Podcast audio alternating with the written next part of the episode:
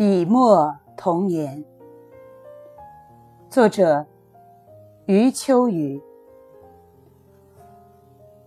在山水萧瑟、岁月荒寒的家乡，我度过了非常美丽的童年。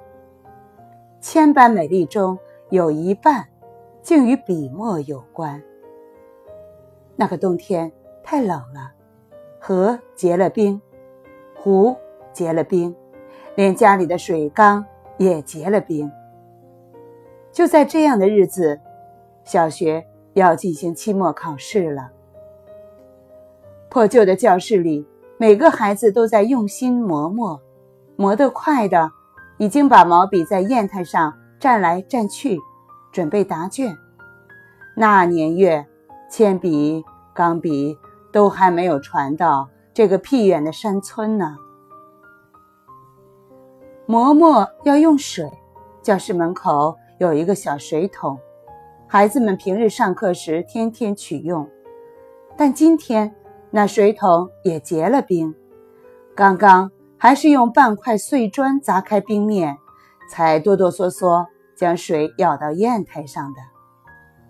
孩子们都在担心，考到一半，砚台结冰了，可怎么办呢？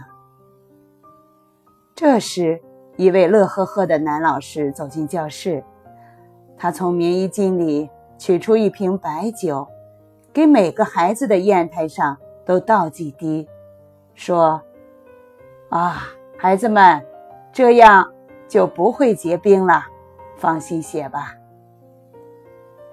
于是，教室里酒香阵阵，答卷上也酒香阵阵。我们的毛笔字从一开始就有了李白余韵。其实，岂止是李白？长大后才知道，就在我们小学的西面，比李白早四百年，一群人已经在蘸酒写字了。领头的那个人叫王羲之，写出的答卷叫《兰亭集序》。后来，学校里有了一个图书馆。由于书很少，老师规定用一页小楷借一本书。不久又加码，提高为两页小楷借一本书。就在那时，我初次听到老师把毛笔字说成书法，因此立即产生误会，以为书法就是借书的方法。这个误误会倒是不错。